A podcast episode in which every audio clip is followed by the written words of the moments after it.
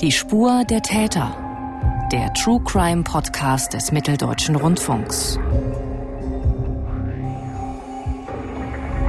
Herzlich willkommen, liebe Hörerinnen und Hörer, zu unserem Podcast und hier zu einer neuen Episode, die wir ausnahmsweise an einem Dienstag veröffentlichen und nicht wie sonst an einem Freitag. Der Grund ist unser Gast und sein Projekt, auf das wir gleich zu sprechen kommen. Vorher eine kleine Einstimmung auf unseren heutigen Fall. Außergewöhnlich, dass jemand zuerst mit einem Messer auf einen Menschen einsticht und diesen dann auch noch zerteilt. So einen Kettensägenfall hatten wir in diesem Ausmaß nicht. Das Opfer wurde der tragische Hauptdarsteller seines eigenen Horrorfilmes. Man kann es einfach nicht verstehen, dass eine Frau zu sowas in der Lage ist.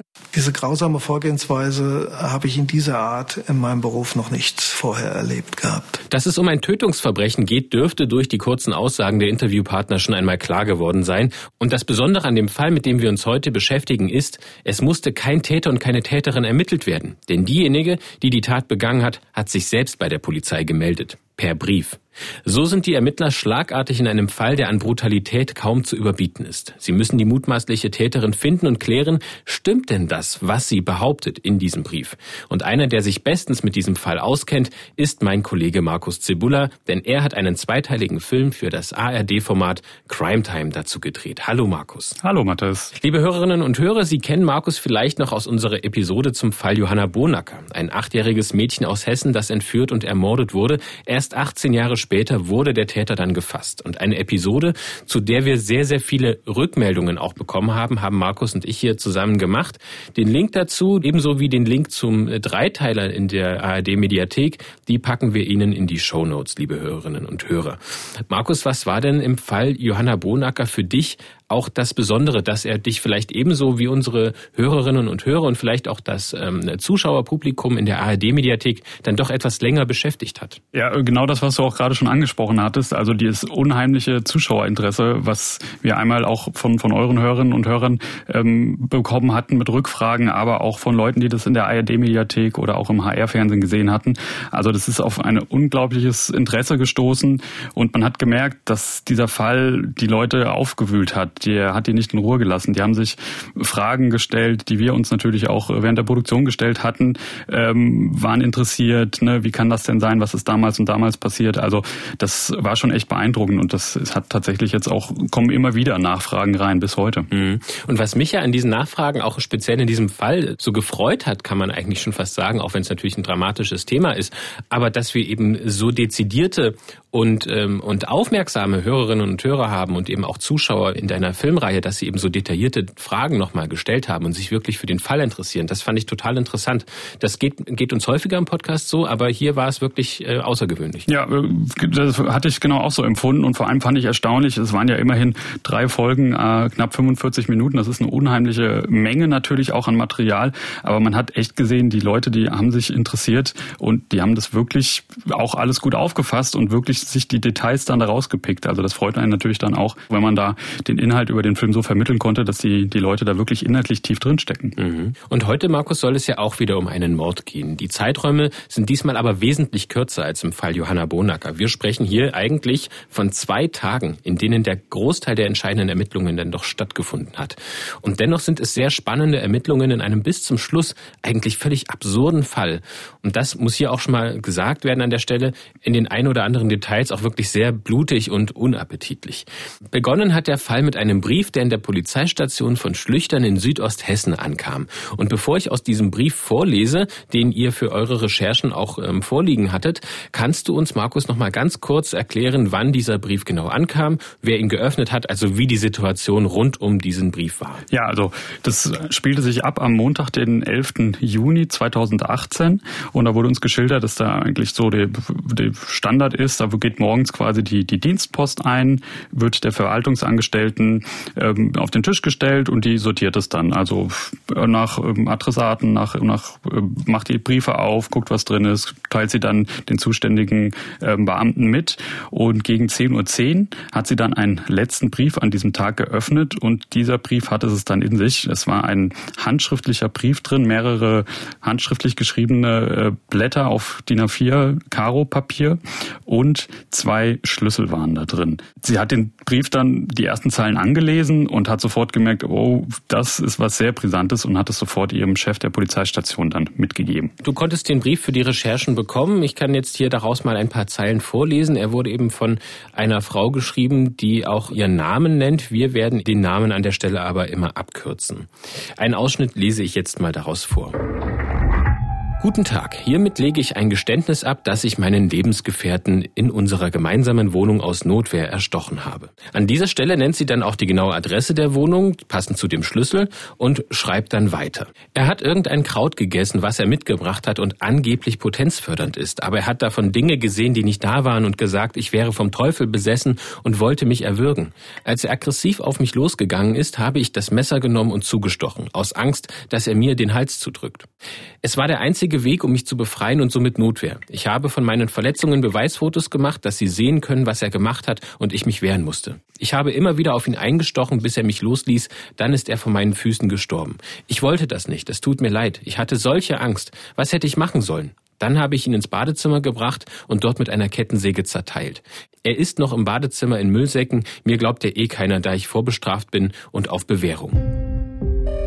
Das ist jetzt eine längere Textstelle aus diesem Brief gewesen und was wir dort erfahren, ist ja wirklich schon krass. Also da schreibt eine Frau, dass sie ihren Lebenspartner in Notwehr erstochen habe, offenbar auch sehr oft auf ihn eingestochen habe und ihn danach im Bad mit einer Kettensäge zerteilt hat. Das klingt ja erstmal unglaublich krass. Sie schreibt dann noch, dass ihr das alles schrecklich leid tue und dass sie sich in zwei Wochen bei der Polizei stellen werde. Außerdem bittet sie die Polizei, zwei Katzen und Rennmäuse, die noch in der Wohnung seien, ins Tierheim zu bringen. Und sie erklärt sogar, wo die Beerdigung stattfinden soll.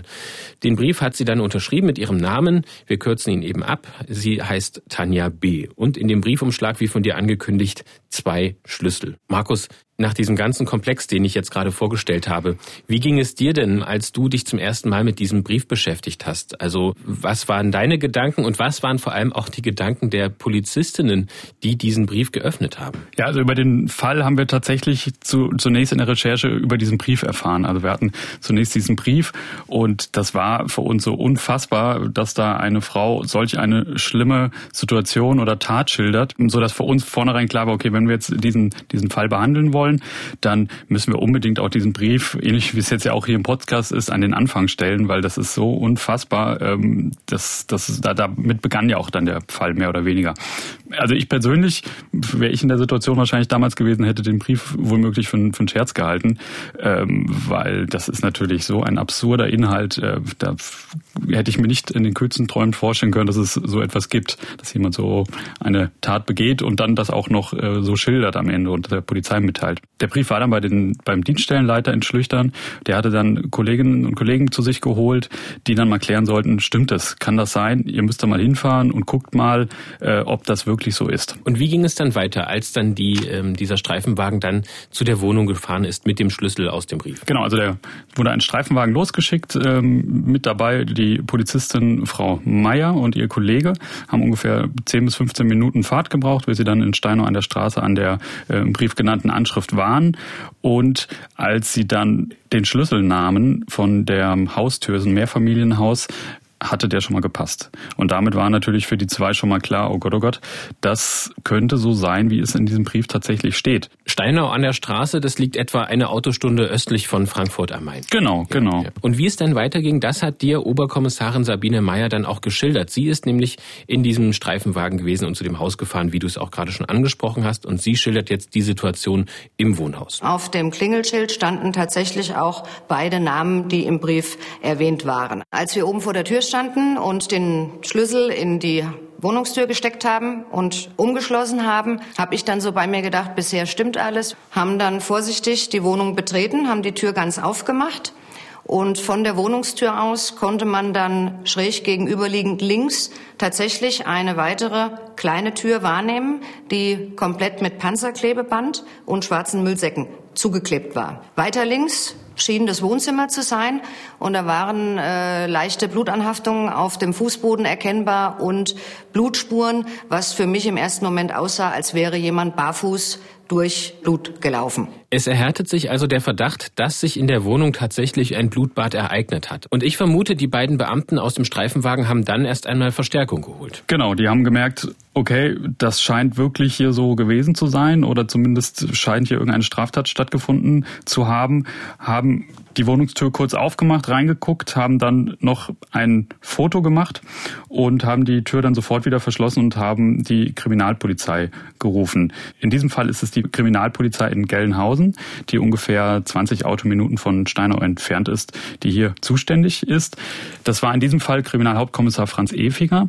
Der hat sich dann sofort mit einer Kollegin zum Tatort begeben und hat dann auch ab diesem Moment den Einsatz hier geleitet und die Ermittlungen. Und mit Franz Efinger, der inzwischen im Ruhestand ist, konntest du auch sprechen. Er ist eben zusammen mit einer Kollegin am Vormittag dieses 11. Juni dann am Tatort eingetroffen und in dieser Zweiraumwohnung mit Küche und Bad ähm, hat sich dann für ihn ein Bild ergeben, ähm, das er hier nochmal sehr eindrucksvoll beschreibt. Und haben dann äh, besprochen, dass wir die Badezimmertür zumindest mal so weit öffnen, um da reingucken zu können. Das habe ich selbst dann gemacht dieses Verkleben der Badezimmertür so weit gelöst, dass ich die Badezimmertür aufmachen konnte und habe dort drin dann durch einen vielleicht 20 Zentimeter breiten Spalt, mehr ging die Badezimmertür gar nicht zu öffnen im ersten Moment, sehen können, dass da drin jede Menge Blut zu finden war, dass dort mehrere Plastikmüllsäcke zu finden waren, die offensichtlich gefüllt waren dass dort eine blutverschmierte Kettensäge neben der Badewanne stand. Und der Geruch war auch entsprechend, so dass mit diesem Blick in das Badezimmer für mich feststand, dass das Geschehen, so wie sie es geschildert hat, mutmaßlich äh, stattgefunden hat.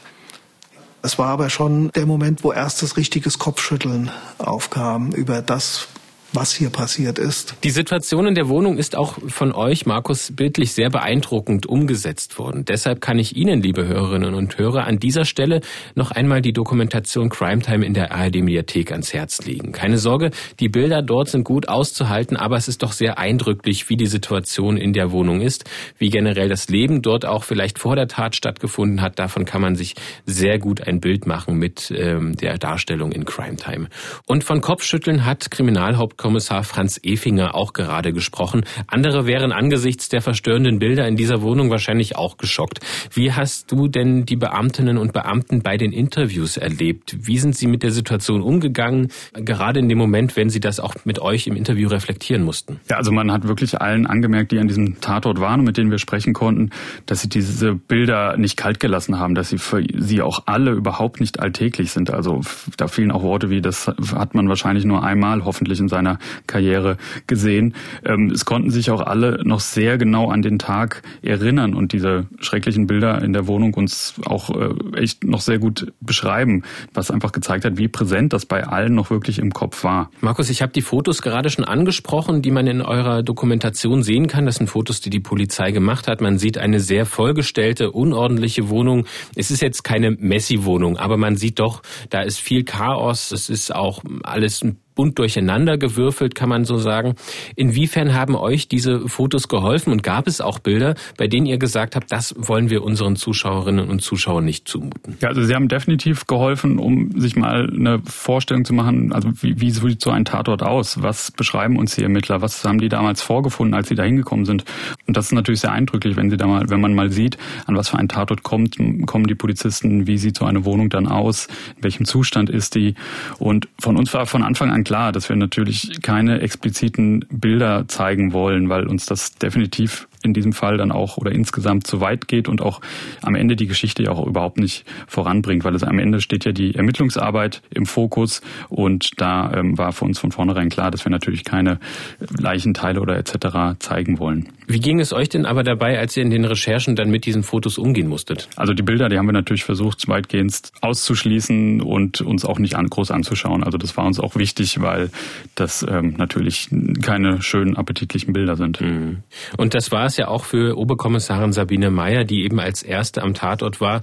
Und sie beschreibt dann noch einmal, welche Aufgaben sie jetzt zusammen mit der Kriminalpolizei, als die dann am Tatort auch waren, noch übernommen hat. Als der Brief ankam, und bis wir dann tatsächlich die Leichenteile in der Wohnung gefunden haben, war das schon belastend, dass wirklich jemand in einem Brief ein solches Geständnis ablegt und dass man dann vor Ort das tatsächlich so findet. In dem Brief stand ja geschrieben, dass sich in der Wohnung Farbratten, zwei Katzen und Rennmäuse befinden. Und dann habe ich gesagt, dass ich versuchen würde, mit meinem Kollegen so spurenschonend wie möglich diese Katzen einzufangen, damit danach eine vernünftige Tatortarbeit möglich ist. Die Oberkommissarin hat also die zwei Katzen aus der Wohnung geholt und der Nachbarin übergeben. Daraufhin hat der Kollege Efinger die Tür wieder zugemacht. Wir sind auch aus der Wohnung wieder komplett raus, haben verschlossen, sind wieder vor die Tür.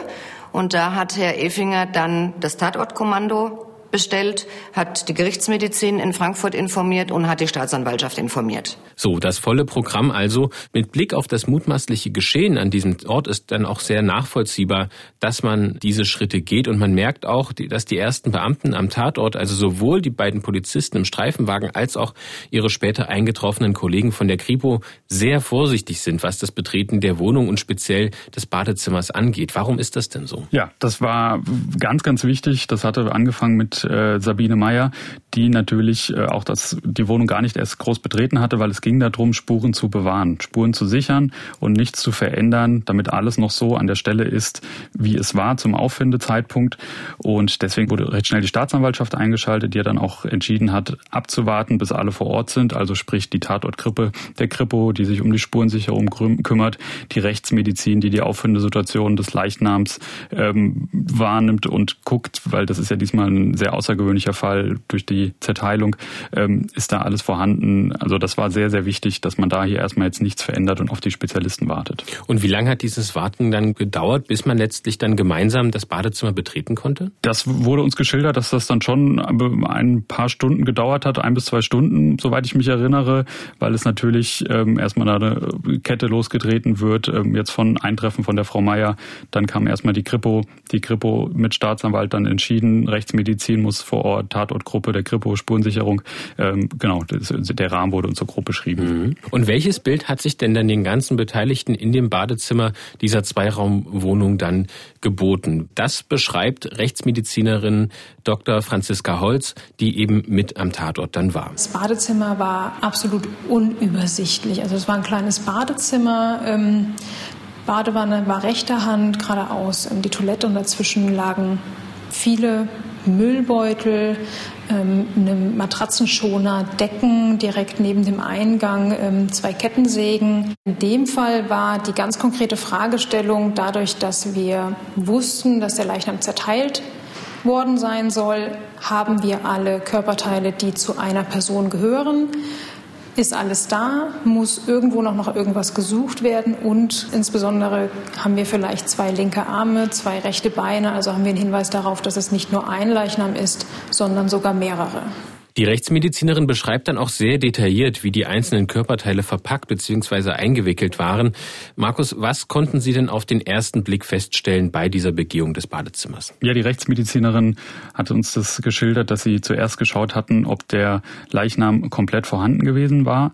Und das war in diesem Fall so. Also da konnten sie sehen, dass das scheinbar wirklich eine Person sein muss. Vor Ort konnten sie schon feststellen, dass sie am, am Torso, äh, sie hat es beschrieben, mit glattrandigen Verletzungen sichtbar waren. Die konnte sie auch schon sehen, was in diesem ersten, in dieser ersten Einschätzung dazu, dafür sprach, dass es hier eine Gewalteinwirkung mit einem scharfen Gegenstand, also zum Beispiel einem Messer gegeben haben muss. Und da wurde dann auch, als man die Säcke mit den Leichenteilen aus der Badewanne Stück für Stück herausholte, auch ein Messer gefunden, was dazu hätte passen können. Das passt also soweit erstmal zu den ganzen Schilderungen, die auch in dem Brief zu finden waren von der Situation vor Ort. Ne? Genau, richtig. Also bis zu diesem Punkt hat alles so gestimmt, wie es in dem Brief, der morgens um 10 Uhr in Schlüchtern aufgemacht wurde, äh, beschrieben war. Oberkommissarin Sabine Meyer hat der Rechtsmedizinern geholfen, das Messer und die weiteren Gegenstände für die genaueren Untersuchungen zu sichern. Und um die spätere Liegezeit bestimmen zu können, wurden auch Maden und Fliegenlarven ins Labor gebracht. Das klingt alles unappetitlich, aber das ist natürlich ähm, ein ganz wichtiger Schritt auch für die Rechtsmedizin. Gleichzeitig stellt Kriminalhauptkommissar Franz Efinger erste Überlegungen zum Tatablauf an. Die Art der Tötung, die vielen Stiche, das viele Blut in der Wohnung und die relativ stümperhafte Vorgehensweise bei dem Versuch, den Leichnam zu zerteilen und zu verpacken und zu entsorgen, ließen mich zu diesem Zeitpunkt noch vermuten, das kann nichts Geplantes gewesen sein, weil dann hätte sie sich äh, da gründlicher Gedanken drüber machen müssen. Für Notwehr sprach, dass es in der Wohnung tatsächlich Spuren eines Kampfgeschehens gegeben hat, dass es relativ heftige Blutspuren in der Wohnung gegeben hat, insbesondere im Schlafzimmer. Fassen wir noch einmal ganz kurz zusammen, was wir bisher gehört haben. Eine Frau schickt einen Brief an die Polizei, in dem sie den Mord an ihrem Lebensgefährten gesteht. Weil er sie angegriffen habe, habe sie sich gewehrt und ihn erstochen. Dann, so schreibt sie, habe sie die Leiche mit einer Kettensäge zerteilt und in den Briefumschlag hat sie dann auch gleich noch die Wohnungsschlüssel gelegt. Was nach dem Stoff eines Horrorfilms klingt, hat sich offenbar, zumindest bis zu diesem Punkt, genauso ereignet könnte man meinen. Jedenfalls findet die Polizei in der Wohnung eben die benannten Säcke mit den Körperteilen und Spuren eines Blutbades. Und nun geht es im nächsten Schritt um zwei ganz wichtige Punkte, auf die wollen wir jetzt näher eingehen. Das erste ist, wo ist die Verfasserin des Briefs, die nach diesen ersten Eindrücken scheinbar tatsächlich die Frau ist, die ihren Partner getötet hat? Und zweitens, war es denn wirklich Notwehr, wie im Brief beschrieben?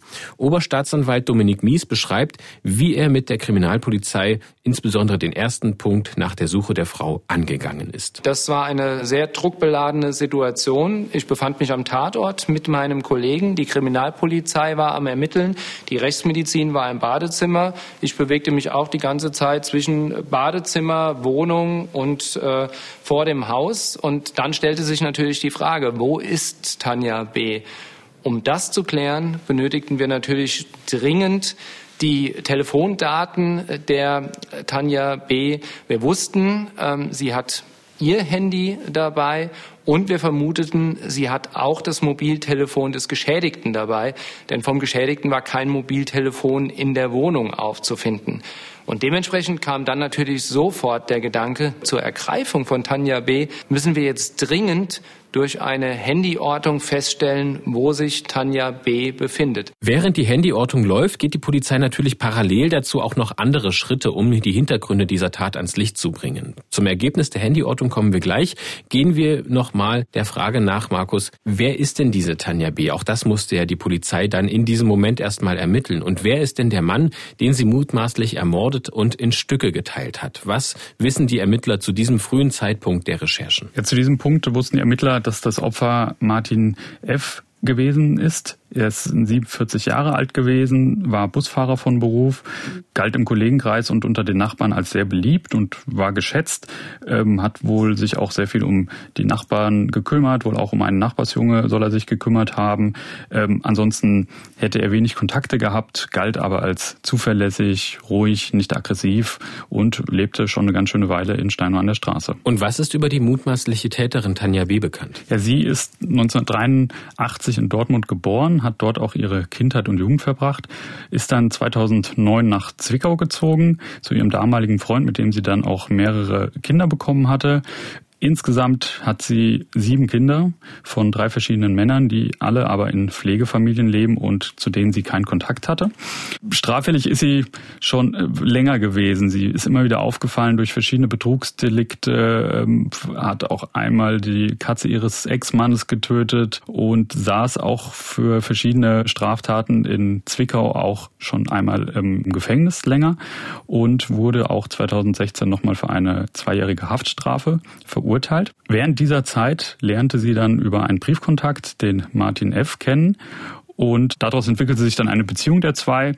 Und 2017, als sie auf Bewährung äh, rauskam, ist sie dann direkt zu Martin in die Wohnung in Steinau an der Straße gezogen. Es klingt auch ein bisschen so, als ob sie auch diesen Weg gesucht hat, um eben auch auf Bewährung rauskommen zu können. Ne? Also dass sie diese Gelegenheit einer Beziehung genutzt hat, um einen festen Wohnsitz vorweisen zu können. Richtig, die Vermutung ließe sich ja anstellen, definitiv, ob sie da vielleicht nach einer festen Adresse und festen Beziehung ist, ist sicherlich förderlich gewesen für eine frühzeitige Haftentlassung. Bei euren Dreharbeiten konntest du auch mit ehemaligen Nachbarn der beiden sprechen. Wie haben Sie denn die beiden und auch ihre Beziehung wahrgenommen? Bei den Dreharbeiten passiert es uns eigentlich immer wieder, dass gerade wenn wir an den Orten drehen, wo die, die Straftaten stattfinden, dass uns dann immer Nachbarn ansprechen, die meist sehr schnell auch wissen, warum wir an diesem Ort sind, weil das hat meist so ein Ort ja dann auch geprägt. Und das war auch hier so. Also es hat sich recht schnell eine kleine Traube von Nachbarn um uns gesammelt, die uns die beiden nochmal beschrieben hatten, dass es eigentlich ein zufriedenes Paar war, dass sie Hände haltend rumspaziert sind, doch dass Tanja ihren Freund ähm, doch verändert habe. Also da fielen Sätze auch wie, äh, sie hat ihm nicht gut getan, es hätte ihn verändert. Ähm, es wurde dann auch von äh, einem Streit vor dem Tattag berichtet ähm, und auch in den Ermittlungen sind die Ermittler auf Hinweise gestoßen, dass er wohl auf dem Weg war, die Beziehung zu beenden. Was man an dieser Stelle auch nochmal festhalten muss, du hast jetzt uns sehr viele Informationen schon mitgegeben und das Besondere ist ja, dass diese ganzen Informationen bei der Polizei auch alle sehr schnell und sehr parallel in verschiedenen Ermittlungsschritten eingeholt wurden. Ne? Also wir haben schon gesagt, es gibt eine Handyortung, die läuft parallel zu diesen ganzen Informationen rund um die beiden Personen und dann ist natürlich auch noch die ganze rechtsmedizinische Untersuchung, die Tatortarbeit, da passiert ja unglaublich viel parallel. Wie ist denn das so generell von der Struktur her abgelaufen? Hast du da mit Franz Efinger auch mal drüber sprechen können? Genau, das ist auch so ein bisschen das Besondere an dem Fall, dass das eigentlich alles in einer sehr, sehr komprimierten Zeit ablief und eigentlich der äh, Herr Efinger, so hat das uns auch beschrieben, eine ganz schöne Zeit lang damit eigentlich beschäftigt war, am Tatort zu stehen, zu telefonieren und alles zu koordinieren. Sprich, die Kollegen in Gelnhausen haben ähm, die Handyortung auf den Weg gebracht, haben geguckt, wo, wo hält sie sich auf. Sie haben die Kinder recherchiert von, von Tanja B., um zu gucken, befinden die sich in Gefahr. Da lief sehr, sehr, sehr viel parallel, was ähm, uns so hat es uns Herr Efinger geschildert, er alles eigentlich ähm, am Koordinieren war und am Ende fast nur am Telefonieren war. Kommen wir wieder zurück zum Fall und zu den beiden Personen. Was ich mich frage, jetzt ist diese Tat fünf Tage her. Wurde Martin F. denn nicht vermisst? Schließlich lagen zwischen dem Mord und zwischen dem Eintreffen der Polizei dann ja doch einige Tage. Ja, also es hat jetzt angefangen, dass er vermisst wurde an dem Auffindetag. Die Tage davor hatte sich allerdings Tanja B. das Handy von ihm genommen und hat in einer WhatsApp-Gruppe der, des Busunternehmens, wo die Kollegen drin sind und die Disponenten, geschrieben, dass, dass äh, er krank sei und er sich die Schulter verletzt habe. Also sie hat da ein, ein Gerücht gestreut und eine Ausrede, warum er jetzt äh, auf einmal nicht mehr zur Arbeit kommt. Und als die Arbeit, der Arbeitgeber dann hier nachgehakt hatte, hatte sie dann später noch ein bisschen wüsteres Gerücht gestreut und hätte, habe gemeint, dass er entführt worden sei. Ähm, also alles dann schon etwas dubioser.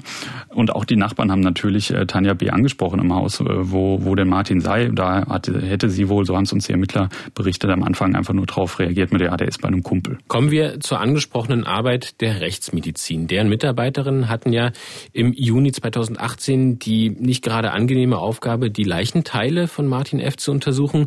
Was haben denn die Rechtsmedizinerinnen dann von ihrer Arbeit berichtet? Ja, sie haben uns berichtet, dass sie direkt am selben Abend noch mit der Obduktion begonnen hatten. Die ging dann auch bis nachts um halb zwei. Und das ja ein warmer Sommertag war, war es wohl auch echt sehr unangenehm. So haben es uns die beiden Rechtsmedizinerinnen beschrieben. Äh, es war wohl sehr heiß. Die Klimaanlage hat sich dann wohl noch nachts von alleine abgeschaltet. Keiner wusste mehr, wie sie eingeschaltet werden konnte. Dazu noch dieser starke Verwesungsgeruch von den Leichen Teilen, die da jetzt auch schon länger in dieser Wohnung ja gelegen hatten im Sommer. Also das war dann alles, klang alles nicht sehr appetitlich. Trotz dieser widrigen Umstände konnten dann die beiden Rechtsmedizinerinnen dann aber am Ende recht wichtige Feststellungen machen. Und diese Feststellungen schildert Dr. Konstanze Nies vom Universitätsklinikum Frankfurt. Sie ist eine der beiden Rechtsmedizinerinnen, die diese Obduktion in diesem Fall durchgeführt haben. Wir haben insgesamt 31 Stichverletzungen abgrenzen können, wovon ziemlich viele, nämlich 13 im engeren Halsbereich gewesen sind. Und das war letztendlich dann auch todesursächlich, weil nämlich äh, von den Halsblut- und Halsschlagadern welche durchtrennt worden sind und auch der Kehlkopf durchtrennt wurde, sodass wir als Todesursache zu einem äußeren inneren Verbluten äh, gekommen sind und konnten aber allerdings noch feststellen, dass ähm, er durch durchaus eine Weile noch gelebt hat, weil er hat von den Verletzungen, die gesetzt wurden, ähm, geblutet in den Kehlkopf und dieses Blut im Kehlkopf wurde eingeatmet. Das äh, sehen wir dann in den Lungen, also kleine scheckige Blutpartikel. Die dafür sprechen, dass der oder diejenige natürlich noch geatmet hat, das heißt Herz- und Kreislauftätigkeit und Atemfunktion noch funktioniert hat. Das heißt also, dass diese Stichverletzungen durchaus eine, eine Weile überlebt worden sind. Was wichtig ist für die Beurteilung juristisch, ob noch eine Handlungsfähigkeit ähm, da gewesen ist äh, oder ob der Tod sofort eingetreten ist. Zur Erinnerung, Tanja B. hatte in ihrem Brief an die Polizei behauptet, ihr Lebensgefährte sei aggressiv auf sie losgegangen, deshalb habe sie in Notwehr auf ihn eingestochen. Inwiefern diese Behauptung und die Ergebnisse der Obduktion zusammenpassen, das ist die große Frage für die Ermittler. Und Hauptkommissar Efinger erinnert sich noch daran, wie er gegen 23.30 Uhr den Anruf von der Rechtsmedizin bekommen hat mit dem vorläufigen Obduktionsergebnis. Und du hast es ja angesprochen, bis zum Ende ging es ja bis tief in die Nacht, bis nach zwei Uhr. Sie sagte mir, dass zum einen der Leichnam tatsächlich vollzählig vorhanden ist, dass der Kopf und die vier Gliedmaßen abgetrennt waren, mutmaßlich mittels der Kettensäge, dass aber am Leichnam, am Rumpf selbst eine große Anzahl von Stichverletzungen noch haben festgestellt werden können. Das war für uns, für mich noch besonders wichtig zu wissen, weil es die, die Zweifel an ihrer Version des Geschehens jetzt wieder verstärkten, an der Notwehrsituation, wie sie sie geschildert hat. Denn Stiche im Rücken sind mit einer Notwehrsituation schwer in Einklang zu bringen. Überhaupt die große Anzahl der Stiche. Das ließ dann schon äh, wieder den Verdacht stärker werden bei mir, dass die Beschuldigte uns nicht ganz die Wahrheit gesagt hat über das Geschehen. Damit sind wir wieder bei Tanja B. Vorhin haben wir gehört, dass die Ermittler anhand einer Handyortung herausbekommen wollten, wo sie sich auffällt. Das lief ja parallel, wie wir beschrieben haben, zu den anderen Ermittlungen. Wie ist das gelungen? Ja, also der Standort ließ sich relativ schnell dann bestimmen von ihrem äh, Mobiltelefon und da kam dann heraus, dass sie sich schon seit zwei Tagen im Raum Dortmund aufhalten muss. Ähm, konnten sie sogar noch ein bisschen konkreter die Funkzellen eingrenzen, so dass sie sich in dem groben Radius des Hauptbahnhofes aufhalten muss, was natürlich jetzt für die Ermittler nicht die schönste Information ist, weil Hauptbahnhof sind natürlich sehr, sehr viele Leute, Hotels, Unterkünfte, viel Bewegung drin. Also da hatten sie einen großen Radius, äh, wo sich Tanja B. jetzt aufhalten könnte. Nochmal zur Erinnerung, Dortmund ist die Stadt, in der Tanja B. groß geworden ist. Inwiefern ist dieser Fakt, dass sie eben nach Dortmund flüchtet, wo sie groß geworden ist, inwiefern ist das für die Ermittler auch ein wichtiger Punkt? Ist sie dort vielleicht auch bei Bekannten untergekommen? Wie gehen Sie da jetzt weiter vor? Ja, also unser Kriminalanalyst Mark Hoffmann hatte die Sache so eingeschätzt, dass er vermutete, dass sie wohl möglich angesichts des großen emotionalen Stresses zurück in eine Comfortzone, also in einen, an einen Ort wollte, wo sie sich auskennt, also sprich den Ort, wo sie eigentlich groß geworden ist und aufgewachsen ist. Allerdings ist sie dann nicht zu Freunden oder Familien gegangen, wie man hätte denken können, sondern sie hat sich ein, wohl eher ein Hostel angemietet. Die Polizei in Gelnhausen hat dann Kontakt mit der Polizei in Dortmund aufgenommen und hat diese gebeten, sich doch auf die Suche nach Tanja B zu machen. Und die sind ganz geschickt vorgegangen. Die haben sich erstmal die verschiedenen Unterkünfte in der Bahnhofsgegend alle angeschaut und haben sich erkundigt, ob hier vielleicht eine Tanja B. irgendwo eingecheckt ist. Und tatsächlich wahrscheinlich auch großes Ermittlerglück, was sie hier hatten.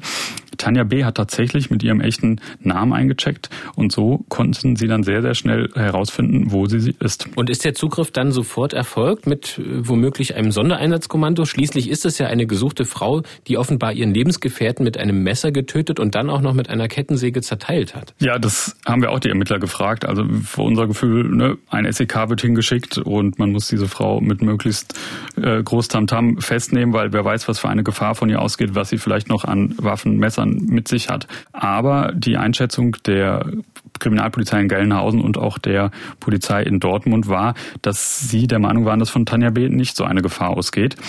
Und deswegen hatte man sich entschieden, sie mit Polizeikräften festzunehmen. Das ist dann auch passiert. Man ist dann kurz vor Mitternacht in das Hostelzimmer rein, hat sich das von einer ähm, Mitarbeiterin des Hostels öffnen lassen und da lag Tanja B. im Bett, war relativ ruhig und hat auch relativ gefasst auf die Festnahme reagiert und hat auch keinen Widerstand geleistet. Und nochmal zur Erinnerung, das alles geschieht am gleichen Tag, an dem der Brief bei der Polizei eingeht. Also das ist wirklich ein enorm kurzer Zeitraum nur, in dem sich das jetzt alles abgespielt hat, was wir bisher schon besprochen haben. In eurer zweiteiligen Dokumentation zum Fall für die ARD Mediathek beschreibt ihr dann, wie Tanja noch in der Nacht von Dortmund nach Gelnhausen gebracht wird und was es dabei damals zu beachten galt und worüber auch im Polizeiauto geredet wurde. Den Link dazu, liebe Hörerinnen und Hörer, den finden Sie in unseren Shownotes. Wir widmen uns gleich der anschließenden Vernehmung von Tanja B. am nächsten Morgen.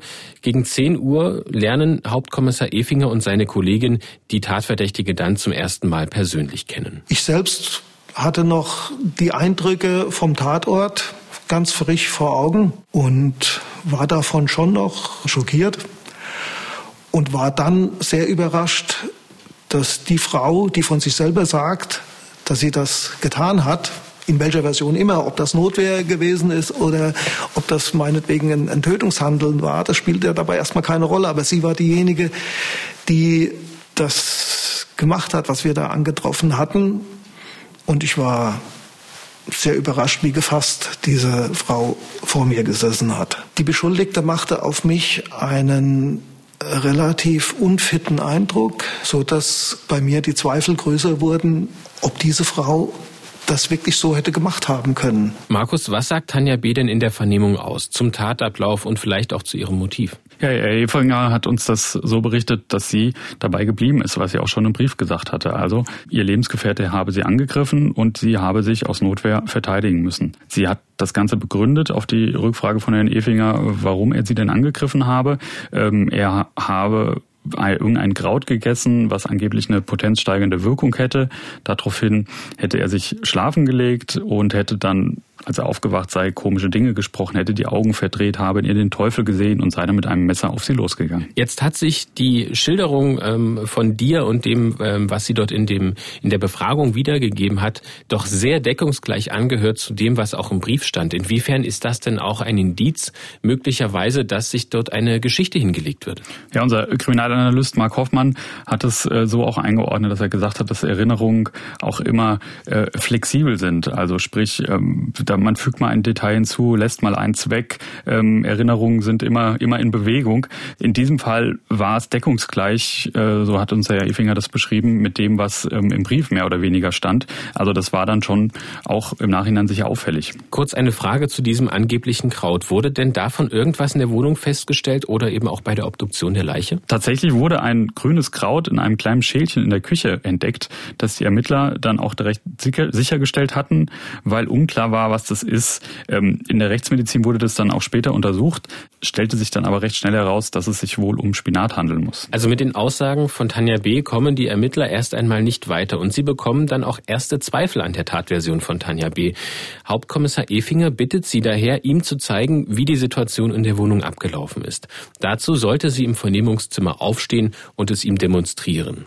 Das hören wir jetzt von Franz Efinger. Ich habe mich ihr gegenübergestellt und habe gesagt, ich bin jetzt ihr Lebensgefährte, ich bin jetzt der Angreifer.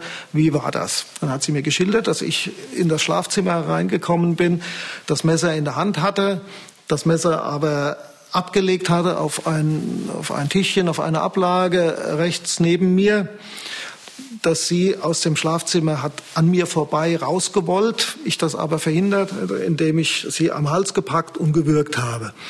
Und in diesem, unter diesem Griff will sie auf, von ihrer Seite aus unter meinen Armen durchgegriffen haben, das Messer gegriffen haben und dann trotz meines Würgegriffes auf mich eingestochen haben. Und zwar so, wie sie auch schilderte, was mit dem Obduktionsergebnis wiederum äh, übereinstimmt, dass sie die ersten Stiche zum Hals geführt hat, sagt sie. Und das wussten wir ja nun aus der Obduktion vom Vortag, dass die ersten beiden Stiche oder zwei Stiche zum Hals schon todesursächlich waren.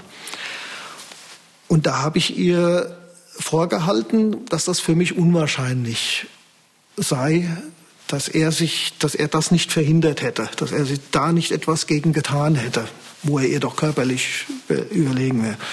Aber sie blieb dabei, sie hat standhaft gesagt, nein, so war das. Der Kommissar hat Tanja auch zu der großen Anzahl an Messerstichen befragt und warum sie denn immer weiter eingestochen habe. Und ihre Antwort darauf war, sie sei wie im Rausch gewesen und habe erst aufgehört, als Martin vor ihr zusammengebrochen sei und direkt auf dem Boden gestorben sei. Für die Ermittler klingt das natürlich nicht ganz so schlüssig und das passt auch nicht unbedingt zu dem Obduktionsergebnis. Tanja B. kommt deshalb in Untersuchungshaft. Markus, Tanja beruft sich ja wiederholt auf diese Notwehrsituation. Ihr Lebensgefährte habe sie angegriffen. Dadurch habe sie auch Kratz- und Schürfwunden am Hals bekommen. Diese habe sie auch fotografiert. Das hatte sie ja auch im Brief schon geschrieben, um das Ganze zu beweisen. Kann damit denn Ihre Version des Tatablaufs in der Wohnung gestützt werden? Nicht wirklich. Äh, die Polizei hatte an dem Tag des Verhörs auch noch die Rechtsmedizinerin auf das Präsidium eingeladen, die sich nämlich mal Tanja B. anschauen sollte. Also können solche Verletzungen bei ihr noch festgestellt werden, die dafür sprechen, dass sie irgendwie am Hals gewürgt wurde. Auch hatte sie ja Fotos gemacht. Ähm, auch die sollte sich die Rechtsmedizinerin dann mal anschauen. Die waren aber von so einer schlechten Qualität, dass man da wohl nichts mehr feststellen konnte. So wurde uns das berichtet. Und die Untersuchung von der Rechtsmedizinerin an diesem Tag konnte auch nichts mehr feststellen. Also das kann aber natürlich auch darauf hinweisen, es war jetzt immerhin schon fast eine Woche her, ähm, dass diese Verletzung mittlerweile auch einfach abgeheilt sein konnte. Und weil die Polizei mit den Fotos von Tanja B. und der rechtsmedizinischen Untersuchung nicht so richtig weiterkommt, gehen Sie noch einen ganz anderen interessanten Schritt. Was macht die Polizei dann? Ja, sie sind bei der Auswertung der Daten von Tanja B. auch auf Bargeldabhebungen gestoßen, die sie unmittelbar nach der Tat gemacht haben muss. Und da haben sie sich dann mal die Bilder von den Überwachungskameras schicken lassen mit der Hoffnung, vielleicht sieht man da ja diese von ihr beschriebenen Verletzungen am Hals. Und das Ergebnis dieser Sichtung, das beschreibt Staatsanwalt Dominik Mies. Tanja B. ist am nächsten Tag nach der Tat früh morgens zu einem Geldautomat gegangen und die Lichtbilder dieses Geldautomat haben Tanja B. auch gezeigt mit einem äh, dünnen T-Shirt an, der Hals war frei, aber Würgemale konnte man nicht sehen. Bei der körperlichen Untersuchung konnte man bei Tanja B. eine frische Tätowierung feststellen am Arm. Dort war eintätowiert der Vorname des Geschädigten und dessen Geburtsdatum und dessen Sterbedatum. Also auch der 5.6.2018, der Tag, an dem Tanja B. den Geschädigten getötet hat. Diese Tätowierung hat sich Tanja B. nach eigenen Angaben in Dortmund noch stechen lassen auf der Tattoo Convention, die an diesem Wochenende in Dortmund stattgefunden hat. Nachdem Tanja B. ihren Lebensgefährten erstochen und mit einer Kettensäge in mehrere Teile zerteilt hat, ließ sie sich dann das Geburts- und Sterbedatum eintätowieren. Markus, wie wirkt das denn auf dich so ganz persönlich? Ja, also diese Tatsache hat mich wirklich komplett sprachlos und fassungslos gemacht. Also der Brief hat einen ja schon mehr als äh, sprachlos zurückgelassen, aber das, das konnten wir echt auch, als wir das besprochen hatten, ähm, überhaupt nicht irgendwie nachvollziehen, einordnen, wie auch immer. Also das muss ja auch eine super skurrile Situation gewesen sein, wo sie da auf der Tattoo Convention in Dortmund war und dem Tätowierer gebeten hat, was sie da sich eintätowieren lassen hat. Also da muss ja auch ein Gespräch stattgefunden sein. Und mein Gott, das ist ja erst ein paar Tage her, dass dein Freund gestorben ist. Äh, also welche Geschichte sie dem Tätowierer erzählt haben muss, ähm, unvorstellbar. Das ist ja auch etwas, was zumindest aus unserer Sicht jetzt so ein bisschen gegen eine spontane Tat spricht, dass man sich dann sogar so weit auseinandersetzt mit dieser Tat, dass man ähm, das dann auch noch eintätowieren lässt. Auf der anderen Seite kann es natürlich auch ihre Art der Verarbeitung gewesen sein. Das muss man natürlich jetzt auch mal so ein bisschen, bisschen offen lassen. Aber es gibt doch verschiedene Blicke auf ihr Verhalten vor der Tat. Sie hat nämlich im Internet dann noch nach Tötungsmethoden gesucht, wie Staatsanwalt Dominik Mies erklärt. Sie hat bereits Ende April 2018 begonnen, im Internet nach der tödlichen Wirkung von Pflanzen zu suchen. Sie hat die tödliche Wirkung von Muskatnuss überprüft. Sie hat die tödliche Wirkung von Medikamenten überprüft. Sie hat gesucht nach Überdosis Ibuprofen, nach Schneckenkorn, nach Maiglöckchen, nach der Tollkirche, sodass wir deutliche Anhaltspunkte dafür hatten, dass Tanja B. bereits Ende April 2018 vorhatte, ihren Lebensgefährten zu töten. Und diese Google-Suchen, die steigerten sich auch. Die steigerten sich dahingehend, dass es zunächst eher, ich sage mal, defensive Tötungsvarianten waren. Und kurz vor der von Tanja B. begangenen Tat hat sie aber auch schon nach aktiven Tötungsmethoden gesucht, beispielsweise Tüte über den Kopf, Tod durch Ersticken, Frau erstickt ihren Mann und darüber hinaus hat sie unmittelbar vor der Tat auch nach Gefriertruhen gegoogelt. Die Suche nach den Gefriertruhen, die hat dann wohl auch erst stattgefunden, nachdem sie ihren Lebenspartner dann schon zerteilt hatte und ähm, wahrscheinlich irgendwie eine Aufbewahrung gesucht hat, oder? Ja, wahrscheinlich. Also es, so hatten es uns die Ermittler erzählt, es ist wohl aber daran gescheitert, dass äh, sie diese Truhe nicht alleine in den zweiten Stock bekommen hätte und auch der Aufstellungsort, also die Wohnung, war jetzt ähm, nicht so geräumig, dass man da hätte locker so eine riesige Gefriertruhe noch hinstellen können. Und das in einem Mehrfamilienhaus unauffällig da noch reinzutransportieren, daran scheint es gescheitert zu zu sein, ja. Und dann ist noch ein weiterer Punkt, der so ein bisschen für eine vorbereitete Tat auch spricht, dass sie sich auch schon vorher, Tage vorher, nach einer Ferienwohnung an der Nordsee umgeschaut hat. Was ist denn daher herausgefunden worden? Genau, auch das konnte bei der Recherche, die die Ermittler dann angestellt hatten, äh, zu Tanja B. festgestellt werden, dass sie eine Anzahlung gemacht hatte für eine Ferienwohnung auf der Insel Texel und ja, klar, das hat natürlich äh, die Ermittler aufhorchen lassen. Das wäre unmittelbar nach ihrem Aufenthalt in Dortmund, wollte sie da wohl weiter hinreisen und spricht jetzt natürlich nicht so ganz für eine Affekttat, ne? wenn man natürlich direkt dann nach der Tat eine Ferienwohnung und eine Art ja, Flucht vielleicht sogar auch plant. Nach diesen ganzen Ermittlungsergebnissen sind sich die Ermittler sicher, die Tat von Tanja B. an ihrem Lebensgefährten war geplant. Und das Motiv, das Warum, das konnten sie bisher noch nicht klären. Lag es nur daran, dass Martin die Beziehung mit Tanja beenden wollte? Auch ohne diese Klarheit erhebt die Staatsanwaltschaft Anklage. Juristisch stellt sich im Prozess die Frage, war es denn jetzt Totschlag oder Mord? Markus, was spricht für das eine und was für das andere? Ja, Staatsanwalt Dominik Mies hatte wegen Totschlags angeklagt, da zum Anklagezeitpunkt die Mordmerkmale der Grausamkeit oder der Heimtücke noch nicht hundertprozentig erfüllt waren. Also es hätte schon auch noch ähm, eine, eine Kampfsituation irgendwie in irgendeiner Form äh, geben können. Und weil wir jetzt gerade das, den Punkt Grausamkeit angesprochen hatten, dabei geht es tatsächlich um den Mord und nicht das, was danach passiert. Das muss man vielleicht an der Stelle nochmal sagen. Also das Zerstückeln der äh, Leiche ist in diesem Sinne kein grausam, keine Grausamkeit im Sinne eines Mordmerkmals gewesen. Genau, juristisch ist das so korrekt. Äh, menschlich ist das natürlich nicht nachvollziehbar. Ähm, aber klar, das gilt dann quasi nicht mehr zu dem Mord dazu, zu der Tat oder zu dem Totschlag, sondern es ist dann quasi eine Nachtat. Im Laufe des Prozesses am Landgericht Hanau spricht immer mehr für einen Mord. Am wahrscheinlichsten ist, dass Martin F. im Bett lag und geschlafen hat, als Tanja B. ihn mit dem Messer angegriffen hat. Und das ist rechtlich betrachtet ein ganz wichtiger Punkt, wie Oberstaatsanwalt Dominik Mies erklärt. Diese Erkenntnis dass der Geschädigte während des Angriffs von Tanja B. geschlafen haben muss, das erfüllt das Mordmerkmal der Heimtücke. Tanja B. ist zu ihm hin, hat ihn von hinten in den Hals gestochen.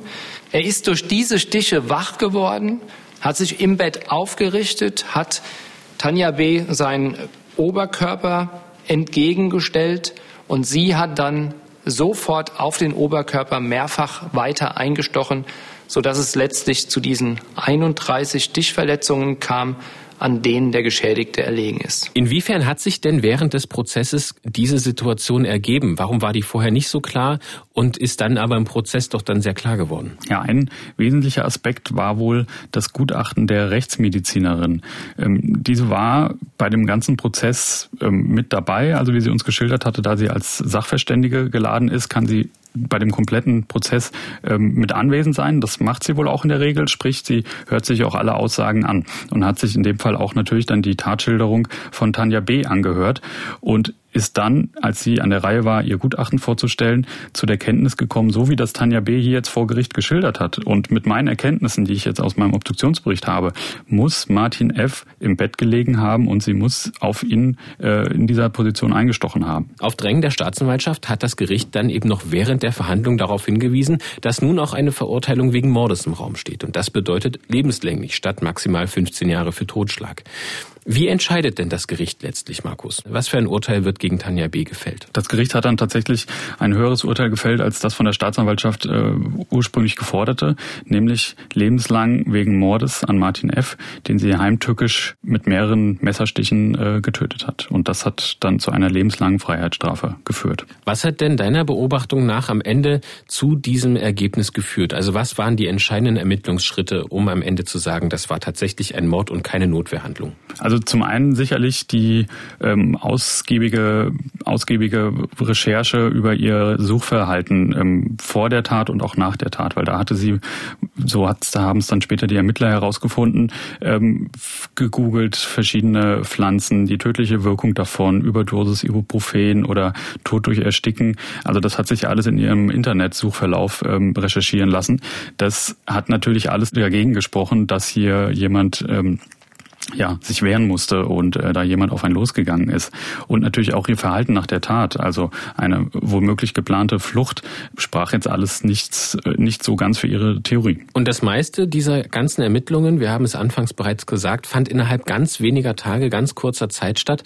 Das ist ja durch, durchaus etwas anderes als bei Fällen, in denen jahrelang ermittelt wird. Das macht den Fall doch sehr besonders, oder wie siehst du das? Ja, definitiv. Das fand ich auch sehr spannend an dem Fall, ähm, weil es auch ja super ungewöhnlich ungewöhnlich ist. Normalerweise hat man eine Tat und dann kommen Ermittler und versuchen, den Täter zu dieser Tat zu finden. In diesem Fall war alles andersrum. Man hatte eigentlich die Täterin und war auf der Suche nach der Tat.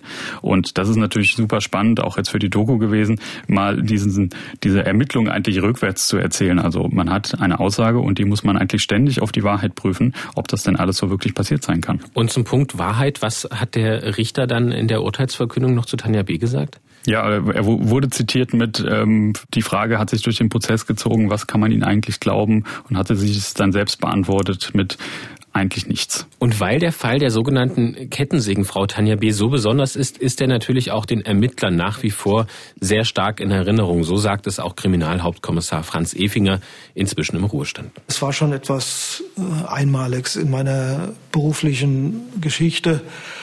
Er war auch emotional für mich schon bedeutsam, weil unterm Strich muss ich sagen, dass äh, für meine Empfindung dort ein Mann in der Blüte des Lebens getötet wurde, weil er sich einer Frau gegenüber eigentlich liebenswert und gut verhalten hat. Und ich kann bis heute nicht nachvollziehen, dass die Beschuldigte in der Lage war, das zu tun.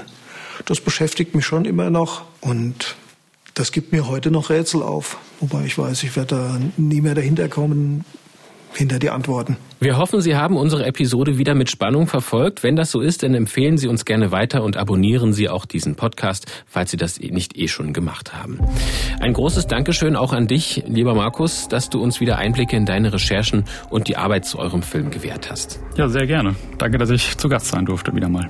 Und der zweiteilige Film aus der Reihe Crime Time heißt Auf den Spuren der Kettensägenfrau. Sie finden ihn in der ARD Mediathek, liebe Hörerinnen und Hörer, und den Link finden Sie auch in unseren Shownotes. In knapp zwei Wochen, am 16. Juli, erscheint dann die nächste Episode von Die Spur der Täter, dann wieder mit einem aktuellen Kriminalfall und meinem Kollegen Felix Gebhardt an meiner Seite. Diese Episode hat mein Kollege David Kopp vorbereitet und dafür, dass alles am Ende gut klingt, hat unser Kollege Ingo Naumann gesorgt. Mein Name ist Mathis Kiesig und ich freue mich, wenn Sie auch beim nächsten Mal wieder zuhören. Bei Fragen und Anregungen zu unserem Podcast oder zum heutigen Fall, dann schicken Sie uns gerne eine E-Mail an die-spur-der-täter mit ae.mdr.de. Vielen Dank fürs Zuhören und bis zum nächsten Mal. Sie hörten den True Crime Podcast Die Spur der Täter. Eine Produktion des Mitteldeutschen Rundfunks.